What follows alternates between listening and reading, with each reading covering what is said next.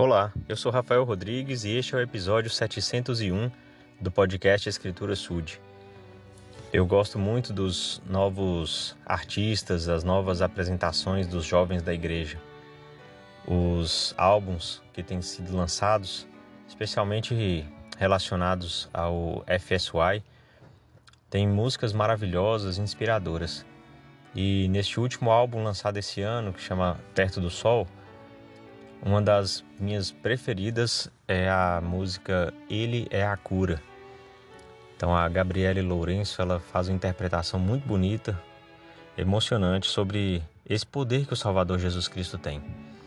As escrituras estão repletas de é, fatos relacionados a curas milagrosas que Jesus Cristo efetuou, é, tanto em Jerusalém, nas terras ao redor, quanto nas Américas, quando ele visitou o povo nefita mas também Jesus Cristo realizava essas curas antes mesmo de, de vir à terra, enquanto Jeová, né, o Deus que guiou o povo pelo Egito, do Egito para a terra prometida. Então, em Êxodo 15, temos uma das muitas situações em que o povo padeceu aflições né, na, no, no, na sua migração pelo deserto e eles estavam sem água. Na verdade, chegaram a um lugar em que as águas estavam impuras né, impossíveis de, de serem próprias para o consumo.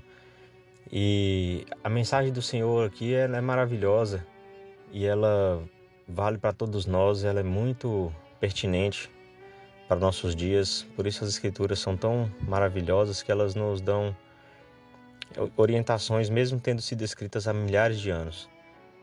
Então aqui no versículo 26, a palavra do Senhor é a seguinte: E disse: se atentamente ouvires a voz do Senhor teu Deus e ficar e fizeres o que é reto diante de seus olhos e inclinares os teus ouvidos aos seus mandamentos e guardares todos os seus estatutos, nenhuma das enfermidades que pus sobre o Egito porei sobre ti, porque eu sou o Senhor que te sara.